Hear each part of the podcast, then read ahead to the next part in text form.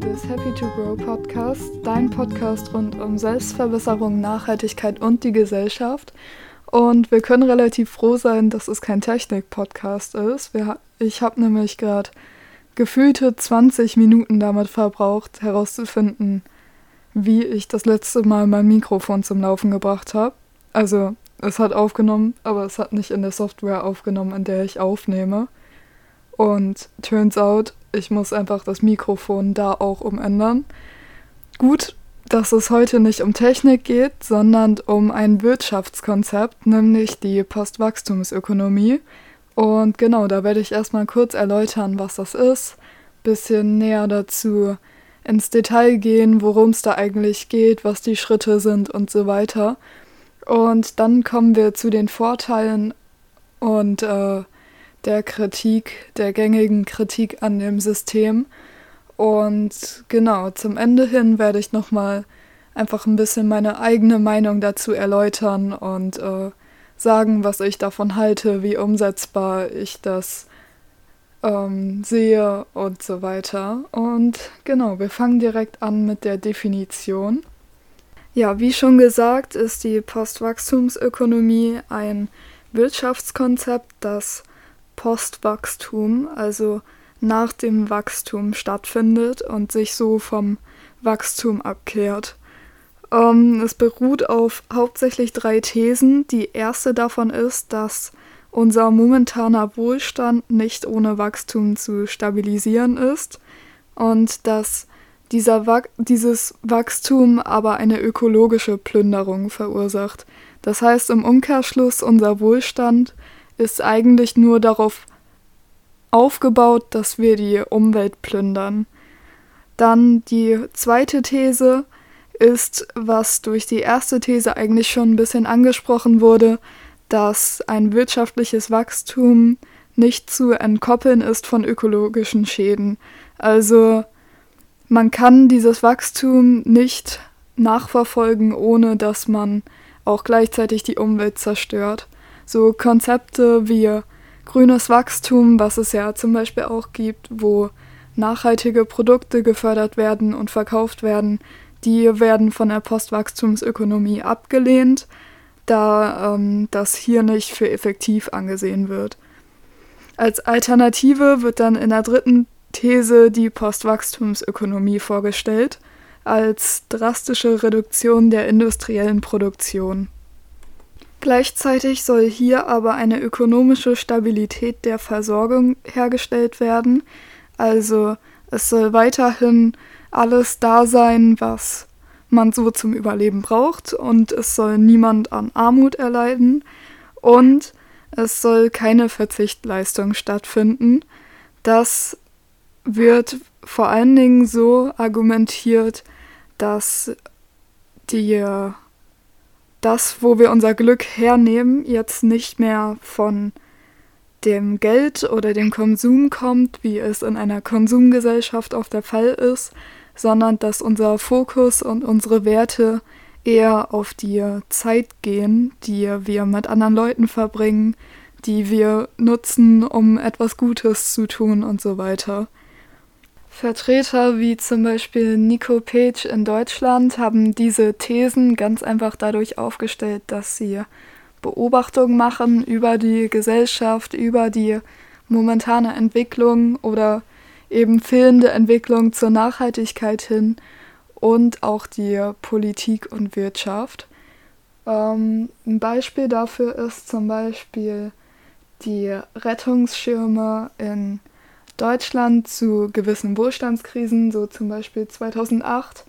Und da sieht man ja schon ganz klar, dass These 1 dadurch geformt wurde, ähm, denn diese Rettungsschirme, die sogenannten, wurden genutzt, um den Wohlstand zu erhalten, obwohl es während dieser Wirtschaftskrise keine ja, kein Wachstum gab, sodass der Wohlstand nicht von alleine gehalten werden konnte. Ohne diese Konjunkturpakete, die immer wieder von der Regierung herauskommen, da ist zum Beispiel jetzt die Corona-Pandemie auch ein Beispiel, ähm, die schützen Arbeitnehmer und Arbeitgeber, und versuchen, den Wohlstand in westlichen Ländern zu erhalten. Da könnte man sich zum Beispiel angucken, jetzt letztes Jahr und auch dieses Jahr noch 2020, 2021, wenn da die Regierung nicht sehr viele Zuschüsse zu gewissen Unternehmen gegeben hätte, dann würde es bei denen sicherlich schlechter aussehen heute. Und genau, das ist eins der Beispiele. Ein weiteres wäre zum Beispiel, dass sich Postwachstumsökonomen die Gesellschaft angucken und sich fragen, was macht Menschen eigentlich glücklich. Da, wenn man sich das anguckt, dann ist es ganz oft so, dass Konsum eigentlich gar nicht wirklich die Antwort ist, sondern dass Menschen soziale Wesen sind, dass sie eher durch sozialen Kontakt glücklich werden, durch viel Lebenszeit, in denen sie viel machen können und dass das Kaufen von Gütern und Gegenständen eigentlich nur kurzzeitig ein Glücksgefühl hervorruft, das langfristig aber gar nicht so viel bringt. Es sei denn, das Produkt hat wirklich einen Mehrwert für die Person. Also ich zum Beispiel habe mir ja jetzt letztens ein Mikrofon gekauft, ist vielleicht auch nicht unbedingt nachhaltig und würde einige Menschen auch nicht zu mehr Glück anregen, aber ich mache damit zum Beispiel jetzt gerne den Podcast und habe dadurch auch einen Mehrwert. Insofern sehen die Postwachstumsökonomen es auch nicht so, dass Konsum komplett gestrichen werden sollte, aber er sollte zumindest so weit wie möglich minimiert werden. Und wie genau die Schritte der Postwachstumsökonomie ablaufen und was genau da passiert, wie die Politik, wie man selber da was machen kann, das werde ich jetzt erläutern. Und zwar fängt das an mit der Suffizienz. Die Suffizienz kann auch mit Genügsamkeit übersetzt werden und bedeutet erstmal, dass man sich nur auf das Nötigste fokussiert. So kann man sich zum Beispiel, wenn man einkaufen will, bei jeder Kaufentscheidung erstmal fragen, ob man dieses Produkt wirklich braucht. Das ist zum Beispiel so, wenn man alle zwei Jahre einen Handyvertrag abschließt und das Handy, das man vorher hatte, aber noch einwandfrei funktioniert. Da kann man sich fragen, muss es wirklich ein neues Handy sein? Das kann aber auch noch weitergehen, wenn man sich zum Beispiel mal seinen Kleiderschrank anguckt und sich fragt, wie viele T-Shirts brauche ich wirklich. Für manche, manche Menschen reichen da vielleicht auch schon ja, drei, vier T-Shirts, vielleicht sogar noch weniger, muss man halt öfter waschen dann. Ähm, genau, aber dass man sich halt in allen möglichen Lebensbereichen einmal anguckt, was braucht man wirklich. Das kann dann auch noch weitergehen in den Bereich Ernährung, dass man sich da schon auf einen Punkt fokussiert, der eigentlich erst später wirklich kommt mit äh, Punkt Nummer 3. Aber auch hier kann man den schon ansprechen, indem man in dem Supermarkt erstmal guckt, was davon brauche ich wirklich und auf was kann ich eigentlich verzichten. Also man kann da zum Beispiel bei der Avocado prüfen, ob das wirklich nötig ist, dass die jetzt so einen langen Transportweg für sich nimmt, äh, nur um dann Guacamole daraus machen zu können. Oder ob man seine Chips nicht auch einfach mit selbstgemachter Salsa von regionalen Tomaten oder so essen kann, nur so als banales Beispiel. Es kann auch weitergehen mit Fleischkonsum, dass man da eigentlich erstmal prüft, ob es wirklich jede Woche Fleisch sein muss. Und so geht man dann durch alle Lebensbereiche durch und im Idealfall, wenn man diesen Schritt durchgegangen ist, dann ist man idealerweise in einem Zustand des Minimalismus. Also man hat wirklich nur das, was man wirklich braucht, um glücklich zu sein und streicht all das aus seinem Leben, was unnötig ist, was zu viel Platz verbraucht, was Ressourcen verschwendet und das ohne, dass man einen Mehrwert davon hat. Idealerweise, wenn man diesen Schritt durch hat, dann gibt man in seinem Konsum auch weniger Geld aus, sodass hier dann auch die Frage sein kann, ob man diese Suffizienz neben dem, was man kauft, dem Konsum sogar noch weiterführen kann auf die Arbeit und andere Lebensbereiche, weil wenn man weniger ausgibt, wozu muss man dann 40 Stunden die Woche arbeiten? Vielleicht reichen ja auch 20 Stunden die Woche und dann hat man mehr Zeit, um die mit Freunden zu verbringen oder um in Schritt 2 mehr zu erreichen. Schritt 2 ist nämlich die Subsistenz oder auch die Selbstversorgung. Hier spielen Sachen wie Urban Gardening oder einfach, wenn man einen eigenen Garten hat, sogar die eigene Selbstversorgung hinein. Und man versucht, so viel von dem, was man konsumiert, selber herzustellen. Das hat zum einen den Vorteil, dass man einfach etwas Gutes für die Natur tun kann, das Ökosystem in seiner Nähe aufrechterhalten kann und dass auch keine Monokulturen entstehen, denn im Garten hat man ja idealerweise ganz viele verschiedene Obst- und Gemüsesorten, damit man sich sehr, sehr vielfältig auch ernähren kann. Und zum anderen bietet das aber auch eine Reduktion der Transportwege.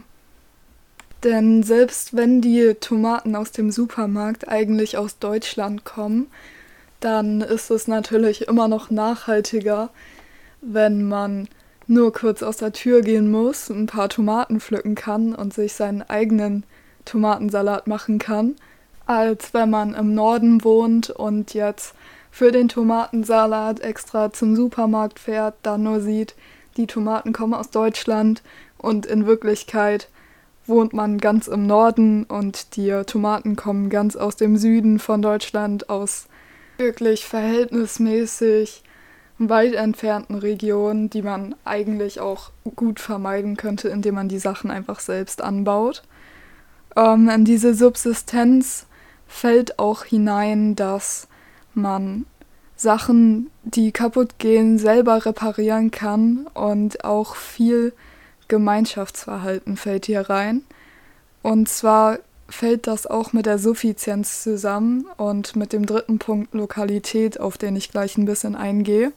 Aber ganz viel der Postwachstumsökonomie beruht darauf, dass man sich gegenseitig hilft, dass man Sachen austauscht, ausleiht, dass die im Besitz der Gemeinschaft sind. Das beruht auf öffentlichen Einrichtungen wie Büchereien, dass eben so viel wie möglich des Konsums geteilt wird, damit keine neuen Ressourcen verbraucht werden. Genau, und dann kommen wir auch schon zum dritten Punkt, nämlich die Lokalität. Das umfasst einfach alles, was durch Suffizienz und Subsistenz nicht gelöst werden kann. So hat vielleicht nicht jeder Zeit oder auch nicht jeder das Können, sich selber T-Shirts zu nähen oder ähnliches, immer wenn ein T-Shirt kaputt geht.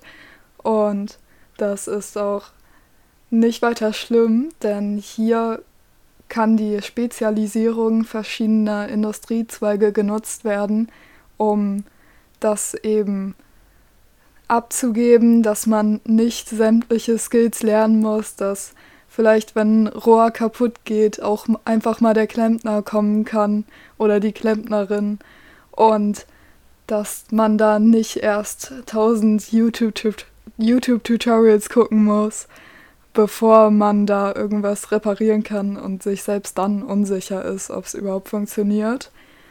Ähm, genau, da kommt die Spezialisierung zum Einsatz und da ist ein T-Shirt oder ein Rohrbruch nur ein oder zwei der Beispiele, die da möglich sind. Und ja, man sollte halt erst versuchen, mit der Suffizienz seinen Konsum so weit wie es geht einzuschränken. Das geht natürlich bei vielen Leuten unterschiedlich viel. Und auch je nach Sozialschicht ist das vielleicht unterschiedlich geprägt. Ähm, dann die Subsistenz, dass man so viel versucht wie möglich selber zu machen. Und dann die lokale Ökonomie, dass man sich regional unter die Arme greift, dass man regional versucht zu produzieren, Produktion nicht ins Ausland verlagert, nur weil die da günstiger sind. Also da ist auch wieder die Kleidungsindustrie, was ich mit dem T-Shirt-Beispiel gerade schon gebracht habe, so das gängigste Beispiel eigentlich. Ähm, denn meistens, wenn man so auf Kleidungsetiketten guckt, steht ja oft Made in China oder Made in Bangladesch. Und das soll eben vermieden werden, da da ja auch relativ weite Transportwege mit in Verbindung stehen. Und das soll dann eher in die lokale Region ähm, wieder umgeleitet werden. Dann als letzten Punkt kommt die globale Wirtschaft oder auch die globale Politik. Hier ist es so, dass eigentlich alles, was international gelöst werden sollte und wo das wirklich viele große Vorteile hat, irgendwas international zu kommunizieren oder zu regeln, das wird weiterhin auch global getan. Da wird zum Beispiel oft die UN genannt, die sich ja maßgeblich mit Sicherheitsproblemen beschäftigt und Frieden und mehr Nachhaltigkeit, eine Verhinderung von großen Migrationsbewegungen wegen irgendwelchen schlechten sozialen Bedingungen oder auch einfach wegen Krieg. Das soll natürlich auch unter der Postwachstumsökonomie weiter vermieden werden, sodass so internationale Gremien nicht wegfallen würden. Das betrifft aber auch so Probleme, wie wir jetzt das letzte Jahr hatten mit Covid-19, wo wir ja relativ schnell dann eigentlich einen Impfstoff hatten dass einfach dadurch, dass wir international viele Teams hatten, die wirklich ihren Fokus auf diesen Impfstoff gelegt haben. Und in so einer Notfallsituation soll das natürlich dann nicht unterbunden werden, eine schnelle Lösung zu finden, nur weil man jetzt nur noch lokal produzieren will und sich komplett von dem Rest der Welt abschotten möchte, der Nachhaltigkeit wegen. Das ist natürlich nicht das Ziel, das auch Pilch oder andere Vertreter der Postwachstumsökonomie erreichen wollen. Ja, so zur Funktionsweise der Postwachstumsökonomie war es das eigentlich schon. Was vielleicht noch ein ganz interessanter Aspekt wäre, den ich jetzt gerade eben vergessen habe. Ähm, in dem dritten Punkt, also der lokalen Wirtschaft, gibt es Ansätze, die unter anderem Page auch vertreten, dass es eine äh, Regionalwährung gibt, die von der Politik entwickelt wird und so die lokale Wirtschaft stärken soll. Das bringt zum einen Vorteile für die lokale Wirtschaft, da eben der Handel hier einfacher ist, da alle dieselbe Währung haben und dass auch lokale Unternehmen unterstützt werden in ihrer Sache. Ähm, das bringt aber auch Komplexität und auch Handelsschwierigkeiten für die globale Wirtschaft, denn wenn wir viele verschiedene Währungen haben, die wirklich nur regional funktionieren, dann braucht es sehr viele Wechselkurse und man muss sehr viele Währungen einfach immer und immer wieder umtauschen, um eigentlich global handeln zu können. Und das macht es eben unattraktiver, dass so ein globaler Handel überhaupt stattfindet. Genau, aber das war's eigentlich schon mit dem theoretischen Teil und dann würden wir jetzt zuerst zu den Vorteilen der Postwachstumsökonomie kommen. Und zwar erstmal relativ offensichtlich durch die Suffizienz, was ja im ersten Part auch schon ein bisschen angesprochen wurde von mir, muss man wenn man möchte, weniger arbeiten. Ähm, die Arbeitszeit, die verteilt wird, die wird nicht mehr für die Produktion unnötiger Produkte genutzt, die im Endeffekt keinen wirklichen Mehrwert mehr bringen. Und man hat wirklich nur noch das auf dem Markt, was wirklich gebraucht wird und was Menschen einen Mehrwert, Mehrwert bringt.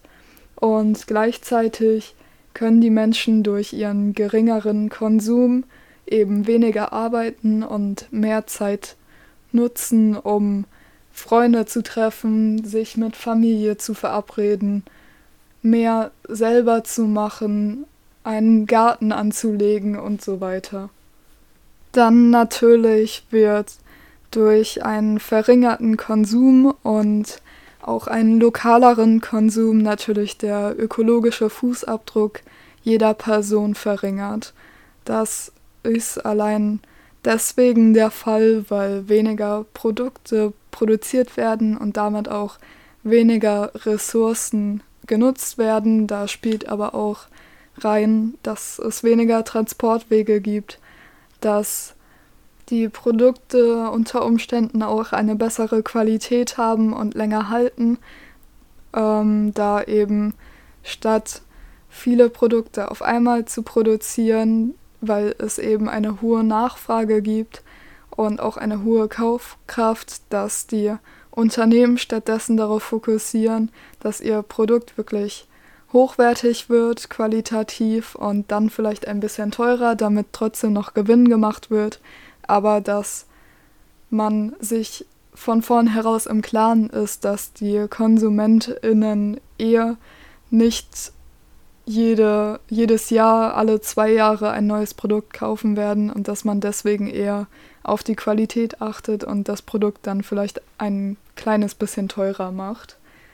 Dann kann auch ein Spannungsabbau zwischen arm und reich stattfinden. Das wird auch vor allen Dingen darauf festgemacht, dass die Reichen quasi nicht mehr durch den Konsum der ArbeitnehmerInnen unterstützt werden, denn diese nehmen ja ihren Gewinn ganz klar davon, Produkte zu verkaufen an die Personen, die im Endeffekt eigentlich auch die Produkte produzieren.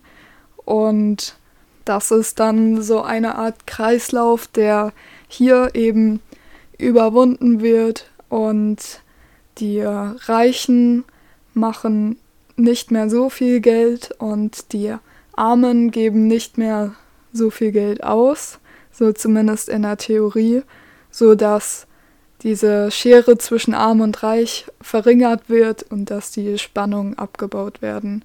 Ja, ein weiterer Vorteil der Postwachstumsökonomie wäre außerdem, dass es Befürworter von so gut wie allen Seiten gibt.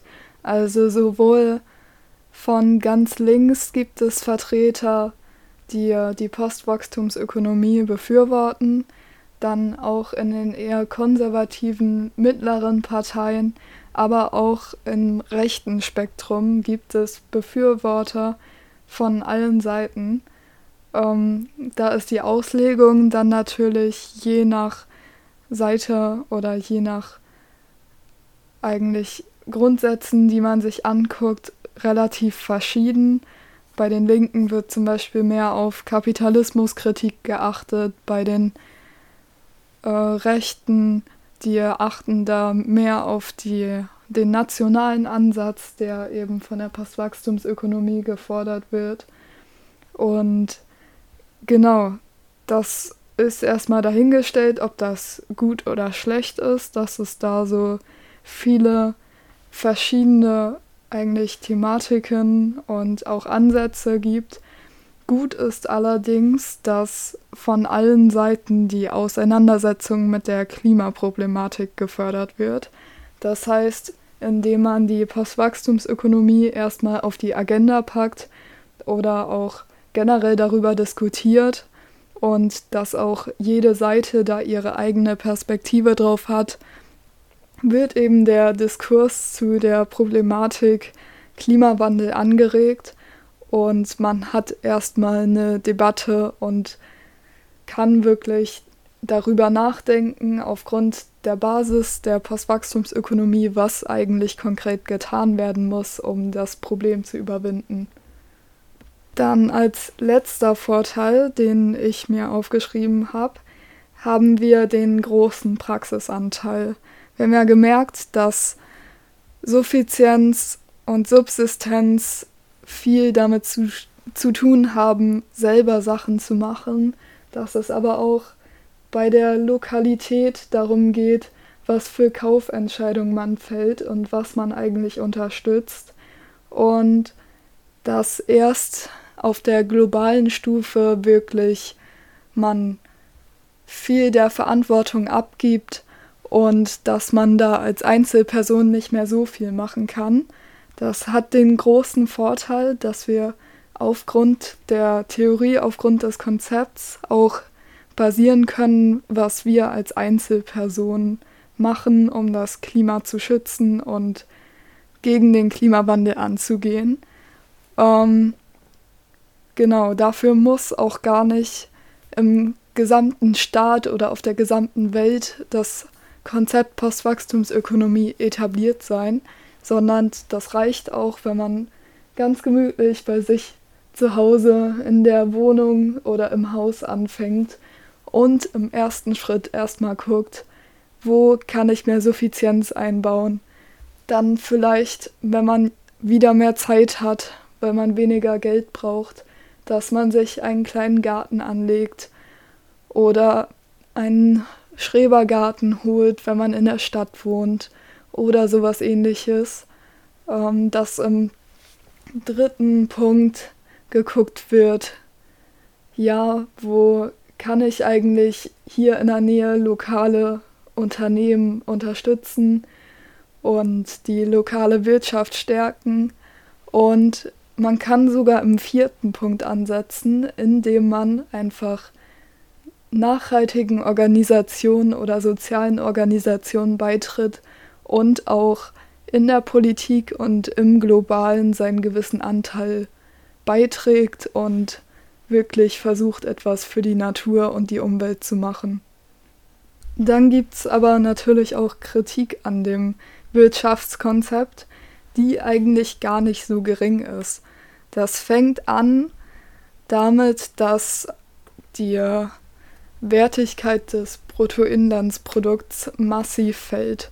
Das Bruttoinlandsprodukt ist in vielen Indizes für die Entwicklung eines bestimmten Landes maßgeblich und fließt da sehr groß in den letztendlichen Wert mit ein, der dann dabei rauskommt. Und wenn dann auf einmal auch entwickelte Länder ein geringeres Bruttoinlandsprodukt haben, eben weil sie mehr Subsistenz etablieren oder weniger konsumiert wird, dann ist eigentlich der Vergleich zwischen entwickelten Ländern und Entwicklungsländern gar nicht mehr da. Und man müsste sich langfristig einen anderen Vergleich suchen. Kurzfristig wird aber der Vergleich von Wirtschaften international durchaus viel, viel schwieriger und damit wird auch die Entwicklungshilfe komplizierter. Dann ist die Postwachstumsökonomie oft, besonders wenn man auf konservative und rechte Auslegungen dieser Theorie guckt, ein prokapitalistischer Ansatz zu sehen. Und der besagt, dass lediglich die Werte einer Gesellschaft verändert werden sollen, nicht aber die Wirtschaft an sich. Das Problem daran ist, auch wenn generell Kapitalismus nicht als schlechte Sache angesehen wird, dass es im Kapitalismus immer um die Akkumulation von Profit geht. Also man möchte so viel Profit wie möglich machen. Und eine Abkehr davon, von dieser Wachstumsorientierung, ist sehr schwer, wenn nicht die Politik eingreift und an dem kapitalistischen System etwas ändert und diese Gewinnorientierung versucht zurückzuschrauben. Wenn man in dem System des Kapitalismus bleibt und gleichzeitig diese Postwachstumsökonomie etablieren will, dann kommt es zu einer Lücke in dem Wirtschaftskreislauf. Also normalerweise ist es so, dass die Konsumenten etwas kaufen, dass der Gewinn daraus wieder investiert wird, dass daraus die Beschäftigung steigt, die Kaufkraft steigt daraus, dann geht das Bruttoinlandsprodukt in die Höhe und der Staat macht durch mehr Steuern mehr Gewinn.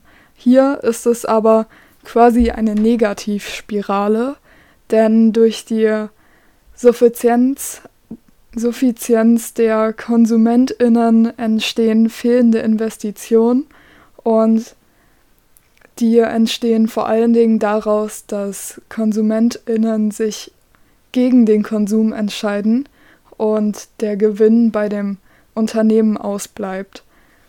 Dann folgend, da die Unternehmen weniger Geld haben, das sie wieder reinvestieren können, sinkt auch die Beschäftigung und die Kaufkraft fehlt.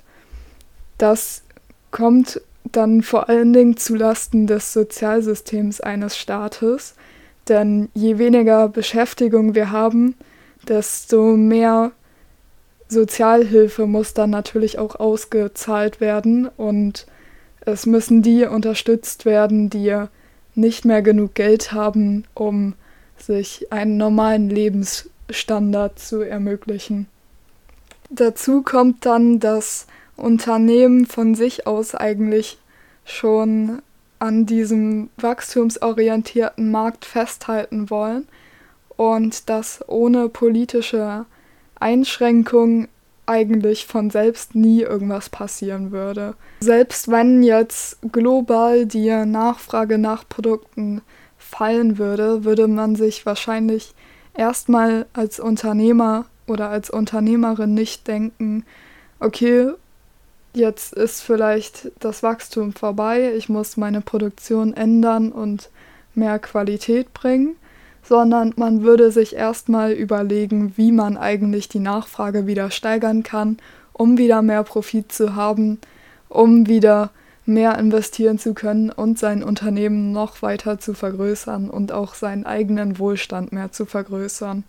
Das ist also eigentlich in der Natur von Unternehmen im Kapitalismus, dass sie sich immer weiter vergrößern wollen, was ja generell auch wie die Postwachstumsökonomie ja auch sagt, zu mehr Wohlstand führt, allerdings eben auf der Belastung der Natur und der Umwelt und das kann eben nicht geändert werden, indem man einfach nur sich dazu entscheidet, ein Butterbrötchen oder ein Handy weniger zu kaufen.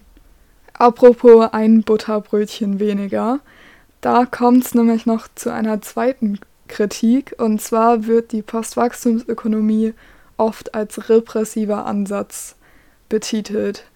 Es wird also quasi schon fast damit gedroht, dass man weniger konsumieren solle und dass die Wirtschaft quasi komplett untergeht, dadurch, dass dieses Wachstum nicht äh, nachhaltig ist und nicht erhalten werden kann, dass eigentlich durch unsere Kaufentscheidung das völlig beeinflusst wird, was passiert und wie das eigentlich ausgeht. Und man wird fast schon da reingedrängt durch das Konzept, dass man wenig kaufen soll und viel selber machen soll.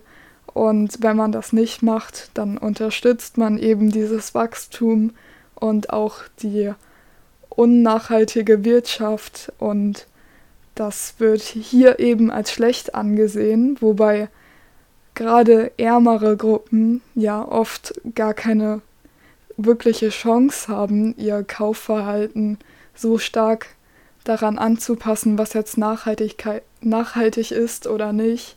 Denn äh, hier ist die Priorität natürlich darauf, erstmal einen relativ guten Lebensstandard zu haben und wirklich all das konsumieren zu können, was einen im Leben glücklich macht. Und da wird jetzt nicht unbedingt gefragt, ob diese Jeans Fairtrade ist oder nicht, sondern man nimmt im Ernstfall auch die 10 Euro billig Jeans, weil die eben am günstigsten ist und man dann noch genug Geld hat, um seinen Kindern einen Besuch ja, im Kino oder so zu ermöglichen. Diese Praxisversessenheit und eigentlich diese Übertragung der Verantwortung auf den Konsumenten oder die Konsumentin führt im Folgeschluss auch dazu, dass sich die Politik theoretisch aus der Verantwortung ziehen könnte.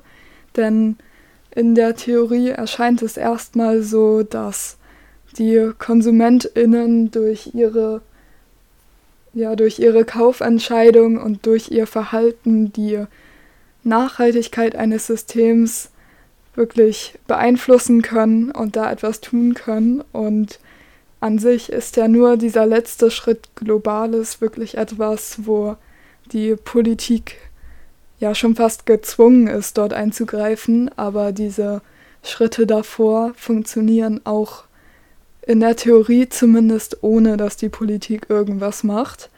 In der Praxis, was wir vorhin schon erläutert haben, sind die Unternehmen natürlich eigentlich viel zu wachstumsorientiert, um von sich aus irgendwas zu ändern. Und es ist eigentlich sogar nötig, dass die Politik eingreift und auch den sozial schwächeren Gruppen unserer Gesellschaft ermöglicht, wirklich ein nachhaltiges Leben zu führen und die Kaufentscheidung, die man hat, dass die nicht durch eine Ökosteuer oder durch regionale Währung noch erschwert werden für diese Gruppen, sondern dass auch mit der Nachhaltigkeit eine gewisse soziale Gerechtigkeit einhergeht und dass man hier nicht irgendwelche Gruppen aus der Nachhaltigkeit, rausnimmt, ähm, sondern dass man alle mit ins Boot holt sozusagen und wirklich die Nachhaltigkeit für alle möglich macht und dass auch die Politik sich involviert und dort Maßnahmen ergreift, wo eben noch etwas getan werden muss, um dies zu ermöglichen. Was kann also insgesamt zur Theorie der Postwachstumsökonomie gesagt werden? Also erstmal handelt es sich bei der Postwachstumsökonomie um einen Praxisansatz. Das ist nicht unbedingt schlecht, es ist aber schlecht, wenn sich die Politik dadurch aus der Verantwortung zieht oder wenn das vor allen Dingen sozial schwächere Gruppen in Mitleid Mitleidenschaft zieht, da diese eben ein eh schon geringeres Budget haben und so vielleicht nicht immer die richtigen Kaufentscheidungen eigentlich überhaupt treffen können, um dieses Konzept zu verfolgen. Dann ist natürlich auch zu vermerken, dass diese pro-kapitalistische Einstellung viele Probleme mit sich bringt, die wahrscheinlich langfristig das System zum Kollabieren bringen würden. Es ist also auch nötig, dass man mit der Theorie der Postwachstumsökonomie eine gewisse Kapitalismuskritik bringt, denn Kapitalismus, wie schon vorhin gesagt, ist nur schwer möglich ohne diesen wirklich wachstumsorientierten Aspekt, der ja gerade von der Postwachstumsökonomie eigentlich abgelehnt wird. Und innerhalb eines kapitalistischen Systems würde hier allerdings dann ein Zusammenbruch des Wirtschaftskreislaufs mit einhergehen, in dem einfach Investitionen fehlen. Die Arbeitslosigkeit würde dann steigen und es würde einfach zu massiven Staatsschulden kommen, die wirklich verhindert werden könnten, wenn der Staat sich von vornherein einbringen würde und für alle sozialen Schichten ein nachhaltigeres Leben möglich machen würde und wirklich die Nachhaltigkeit auch fördern würde und andersherum Dinge oder Industriezweige, die nicht nachhaltig sind, zurückstufen würden und da auch gewisse Maßnahmen eingehen würden. Das Problem hier ist dann wieder, dass mit einer verbundenen Kapitalismuskritik die Theorie weitaus komplexer werden würde, würde und das würde sie einfach nicht mehr massentauglich machen, denn momentan ist es ein eher einfacher Praxisansatz, den jeder schnell umsetzen kann und der auch nicht viel Aktion eigentlich benötigt und ab einem gewissen Punkt auch fast von selber weiterläuft. Und mit einer Kritik des Wirtschaftssystems dir wirklich schwerwiegend komplett das System des Kapitalismus, in dem wir ja momentan leben, kritisiert und vielleicht auch über den Kopf wirft. Das würde die Theorie massiv verkomplizieren und da würden einerseits schon viele aussteigen, einfach aufgrund der Komplexität und andererseits würde dir der Ansatz einfach nicht mehr massentauglich sein, dadurch, dass es sich dann um einen wirklich eher linken Ansatz handelt, der eben wie viele linke Ansätze nicht mehr von der allgemeinen Gesellschaft getragen wird. Wer möchte und wer auch das Geld hat, kann allerdings sehr gerne und auch sehr gut mithilfe der Theorie des, der Postwachstumsökonomie eigentlich sein eigenes Leben beeinflussen und auch seine Entscheidungen, was Lebensstil und auch Kaufentscheidungen eingeht, angeht, ähm, beeinflussen, sich hier ver verbessern hin zur Nachhaltigkeit und auch sein Leben nachhaltig verändern dahin, dass einfach der ökologische Fußabdruck so weit wie möglich minimiert wird. Ja, und dann wären wir auch schon wieder am Ende dieser Episode, dieser zweiten Episode angelangt. Ich hoffe, es hat dir gefallen und du konntest einen Mehrwert aus dieser Episode nehmen.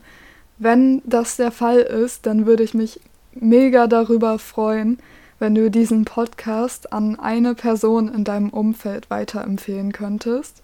So hilfst du mir unglaublich, diesen Podcast zu verbreiten und vielleicht auch anderen Personen einen Mehrwert zu liefern.